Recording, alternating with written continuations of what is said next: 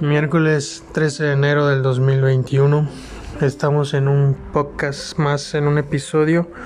Mi nombre es Iván Uriel Reyes González y estamos aquí para darles las noticias que a usted le interesan sobre la economía y lo que le interesa al país entero. Hoy más que nada hablaremos del tema de Banjico, que el gobernador del Banco de México, Alejandro Díaz de León, consideró que para remontar los efectos de la crisis que atraviesa por esta pandemia, hay que recordar antes que nada que esta pandemia más o menos en México empezó en marzo. Actualmente estamos en enero, son 11 meses de ya de una pandemia que ha sido interminable y que todavía no se le ve pues para cuándo acabar, ¿no?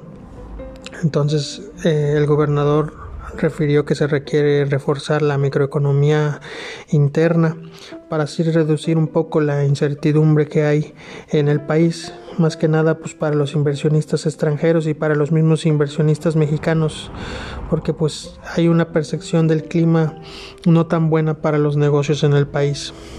Entonces, durante la junta que él tuvo virtual con integrantes de la Junta de Coordinación Política del Senado de la República, pues se les pone eh, sus consideraciones finales y bueno, dado ella, él la institución que él encabeza, pues él buscará que la tasa de referencia sea más congruente con la convergencia de la inflación general a su meta. Ante pues este choque no financiero que, que se encuentra en el país y que desgraciadamente pues nos está pegando a todos. Hay negocios que se han cerrado. Sabemos que antes de, de, la, de la pandemia había violencia, había inseguridad, pero me parece que esta pandemia vino a ser el detonante como para que la economía cayera de manera drástica en el país. Y bueno, él también indica que la coyuntura actual, eh, pues su banco, el Banco de México, está atento a promover el sano desarrollo del sistema financiero y propiciar el buen funcionamiento del sistema de pagos. Eh, de acuerdo con el, el, gobernador, él ha tomado medidas para promover el comportamiento ordenado de los mercados financieros, fortaleciendo los canales de otorgamiento de créditos y promoviendo pues liquidez para poder solventar pues estos esta crisis sanitaria que, que nos ha dejado a todos con pérdidas económicas. Eh, desgraciadamente en el país eh, no todo el mundo no ha podido sobrevivir sus empresas. Hay empresas chicas que, que han cerrado. Entonces me parece eh, que tenía que salir a decir esto el gobernador del Banco de México. Creo que es una pequeña esperanza para los pequeños inversionistas, empresarios. Y bueno, él plantea que prácticamente hay tres eh, escenarios económicos. El primero y el más optimista pues se refiere a la eh, contracción de la economía del 4.6%, pero una recuperación acelerada para el próximo año del 4%. Él habla de un segundo escenario donde hay una caída del 8.8 y una recuperación rápida del 4.1%. Y bueno, pues la estimación o la tercera opción más pesimista es un 8.3 de contracción y un crecimiento del 0.5 para el 2021. Y bueno, el pronóstico en esta ocasión eh, del que habla es de que enfrentamos el reto de que sí va a depender las condiciones y la evolución de la pandemia y de las medidas que se pueden ir tomando y los pasos que se pueden ir dando para recuperar esta actividad productiva que dará pauta a que la afectación sea mayor o menor. Pienso yo que, mucho depende de las, medidas que tome el gobierno, ya que pues desgraciadamente me parece que abrieron demasiado pronto las ciudades.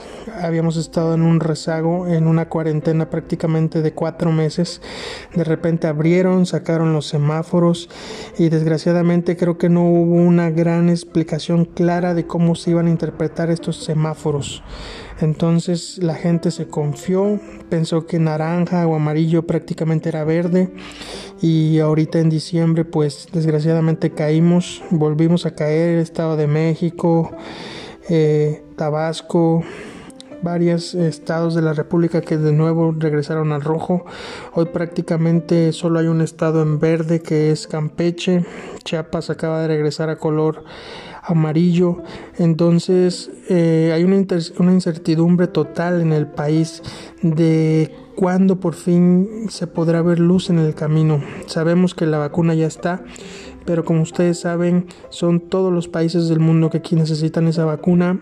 Y México está poco a poco tratando de hacer un plan de vacunación en el que primero pues por lógica serán los adultos mayores, pero eh, no saben con certidumbre en qué mes o, o, en qué, si será en este año donde se pueda ya ver un crecimiento o una estabilidad económica total por parte de, del país.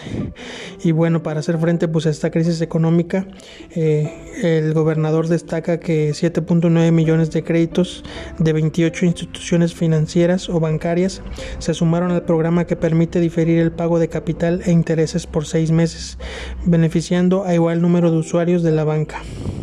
Y bueno, en este panorama uno de los indicadores favorables es el índice inflatorio, el cual es el 3.5 y se prevé se reduzca a 3.0 hacia finales de este año.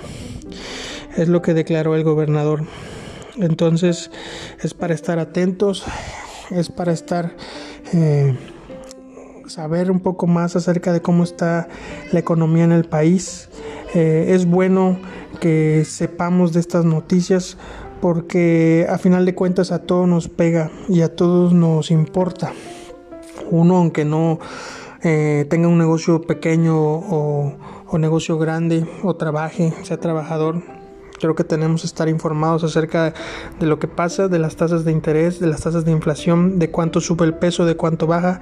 Y bueno, hasta aquí sería todo. Agradezco su atención. Mi nombre es Iván Uriel Reyes González y estoy para servirles.